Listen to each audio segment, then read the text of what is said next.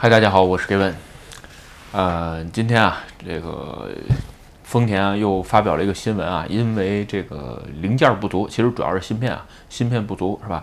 九月份、十月份的这个生产自动车的台数减产四十万台，嗯，就是追加呀。上次已经说这个呃减产了三十万是吧？这次呢，哎变成四十万了，又多了十万台。也就是说啊，这一年丰田产的车是吧？这个。啊，九百万台就是少挺多的啊，所以呢，咱们今天就聊聊关于这个，呃，丰田减产是吧？对这个经济，还有这个就是说，呃，电动自电动车和水速车的这一部分是吧？咱们就聊聊这些东西是吧？为什么？其实这话题挺大的，一聊能聊好几期啊。但是呢，呃，今天咱们就先聊聊减产这个事儿是吧？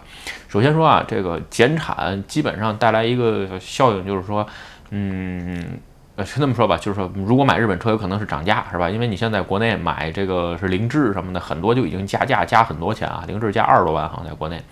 现在来看吧，呃，丰田减产完之后，九百万台车的生产量，但是有一点，我今天看它的最新的报告，它的这个营业额，他说不受影响，人家，人家也就是说，呃，你现在这个芯片啊什么都涨价，是吧？那我车就卖的贵一点，估计有可能是这么个打算，因为一差差出四十万台。这个差二十分之一的产量，居然营业额不受影响，是吧？这个，呃，这个事儿就是挺挺挺，对，基本上就是我觉得就是涨价解决，是吧？其实现在来说吧，呃，整个芯片也在涨价，就是很多东西涨价也很也很正常，是吧？然后呢，另外一个就是说，呃，从丰田来看吧，丰田现在都在这个就是说，呃，减减产这个事儿呢，所以在这点来看啊，就是说其他的芯片不足啊什么的。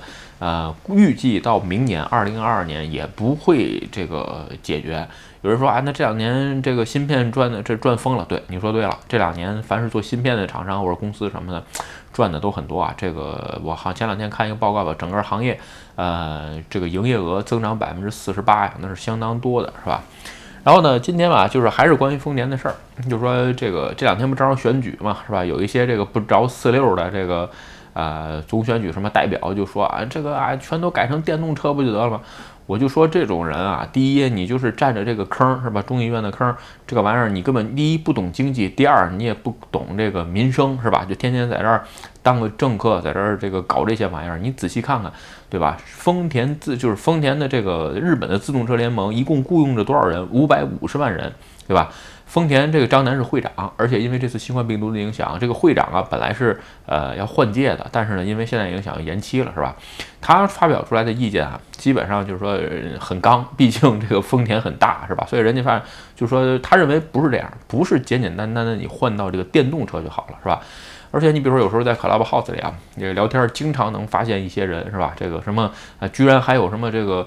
就是说，那物理学号称物理学博士啊，这个那个，就是在德国什么，就是说啊，日本那个走错了，现在就是不能，就是水速，你看世界上谁在弄水水速是吧？这个就是得电动车一条路。我只能跟说啊，就是怎么说，有事儿多读书是吧？多看看财报啊什么的，这个你就会了解。你比如说像丰田这个，丰田它不是没在做电动车是吧？咱们就是今天还主要聊丰田这个事儿嘛，就是说，丰田是这样，整个日本从二十年前二零呃两千年开始就已经在做这个就一些电动车的推广。你比如最早的利弗啊等等等等是吧？有人说啊，那就是没推起来，就是实力不行，真不是这回事儿。因为还是那句话，你比如说。就是说，这个现在之所以在推电动车的主要的推手，就是因为要减碳，对吧？减这个碳的排放量。但是你把这个都改成电动车了，那电动车发的电哪来的呢？对吧？有人说啊，那自然能这个。这个洁净能源就可以，风电啊、水电都可以，没错，风电、水电是可以。你看看德国现在电价多少钱一度电，你再看看日本电价多少钱一度电，是吧？这个如果全部改成这种清洁型能源，你现在家里的用电的这个费用会涨一倍，你一般人的钱包你能接受得起吗？我不，我只能说我家这个别说涨一倍了，你涨十倍我也用得起，对吧？但是呢，不是在这儿，你这个政治家他之所以有这种发言，是他涨十倍对他来说没关系，你知道吧？他住的那个东西都政府全包，对吧？所以在这种东西来看，就是说不关心民生的政治家才有这种发言。日本自动车行业有五百五十万，你全改成电动车了，对吧？电动车之后，首先，呃，没有离合器，是吧？这个变速箱好像也没有，对吧？就这些东西都没有了。那也就是说，你现在普通生产这个这个汽车的这个零件要少很多。组装呢也简单，有可能全部改成机器人组装了，对吧？你比如特斯拉工厂，大部分都是机器人。那这种情况下，日本有五百五十万汽车相关行业的这些人，有一半以上都没有工作。那你如何解决他们的就业呢？他说啊，到时候自由还这个东西啊，就不是你现在在想的问题，对吧？就说这些政治家啊，咱们在这儿说，所以有的时候这话说的不对，对吧？另外一个。呃，日本嘛，是最少是丰田嘛，最近要投入一点五兆去做这个电动车的这些事儿。其实啊，电动车也好，水速车也好啊，它并不是说，呃，这个这个车本身的技术上有多大的问题啊。当然了，有有，比如水速有技术问题是有，电动车也有电池续航的问题。但是说有一些东西是能花钱实现的，是吧？但是最后的结果是，这些人还是这些钱，你花出去的钱不还是普通人买单买单吗？对吧？而且你看一下这个水速车的战略啊，其实是这样，就是说我原来在别的地儿我也聊过，我认为家用车最好的解决方案就是电动车，是吧？但是如果是呃，比如说货车，嗯，大就是公交车、长途车这种大型货运车，水速有可能是更好的解决方案。为什么？咱们今天正好在这儿解，就是说一下。首先说啊，水水速加水速的这个站点很贵，在日本是吧？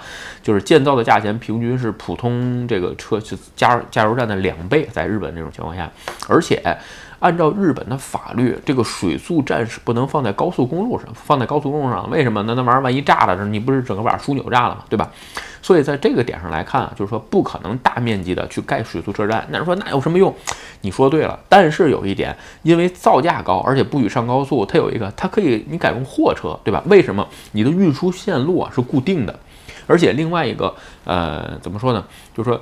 它续航力啊，包括加这个水速的时间啊，都会比电动车长很多。所以在这种情况下，它天然的就对交通也好，或这种大型的公共交通啊，这个有非常非常好的这个，就是说亲和力，对吧？你比如说啊，日本现在有一些呃电车，是吧？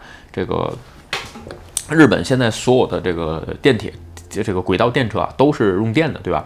但是因为这个电费啊，其实大部分会在输送当中损耗掉，对吧？所以这种情况下有一个问题是什么呢？哎，这个日本很多的线路现在要改成。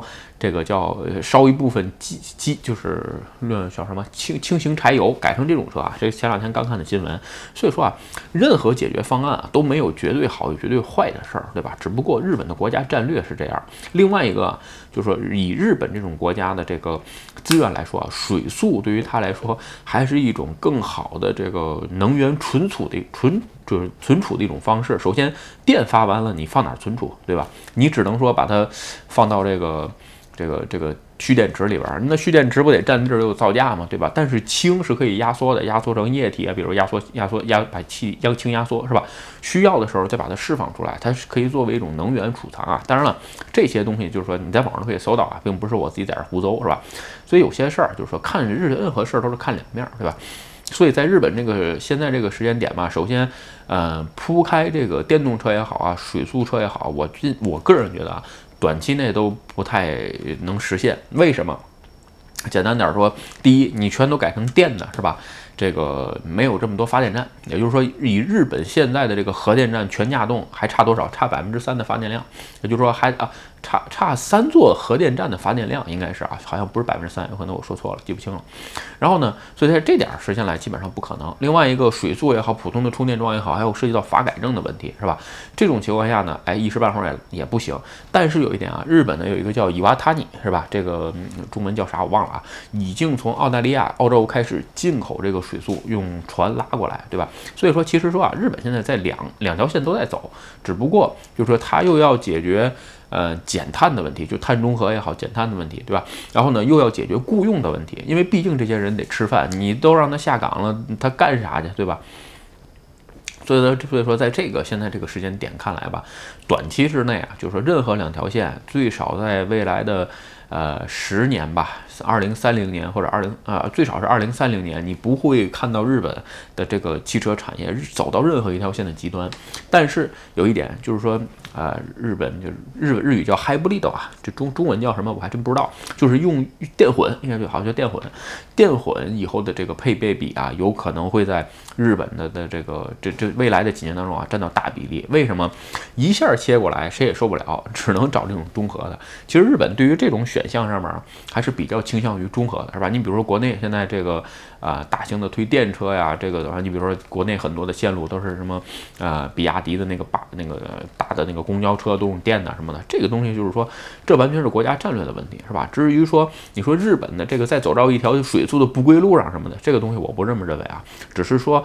呃，适合这个国家的现在这个情况，而且刚才像刚才说的，如果说一下都转到电车，日本就是丰田这种，呃，一年生产九百万这个一千万汽车的这个公司，对吧？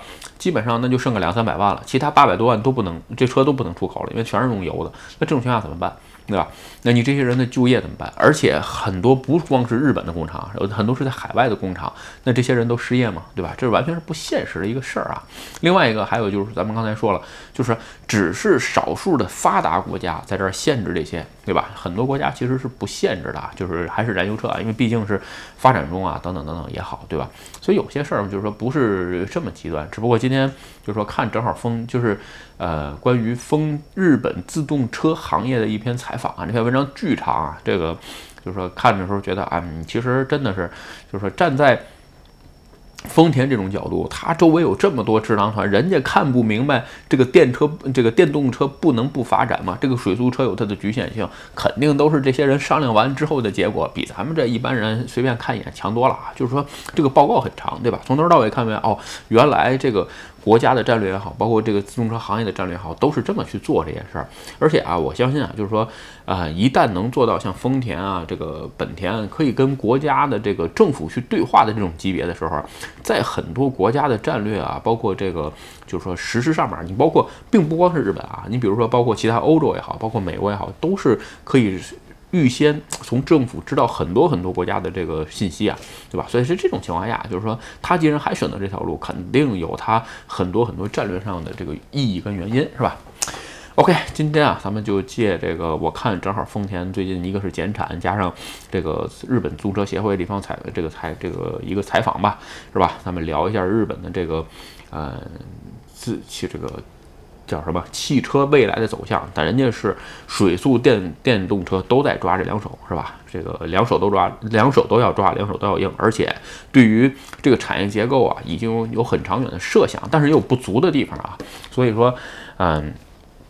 咱们今天啊就在这跟大家聊聊这个事儿。OK，今天的视频啊就跟各位分享到这儿。如果你觉得我的视频有意思或者对你有帮助，记得帮我点赞或者分享，也欢迎加入盖文的会员频道，对我的频道多多支持。嗯，拜拜。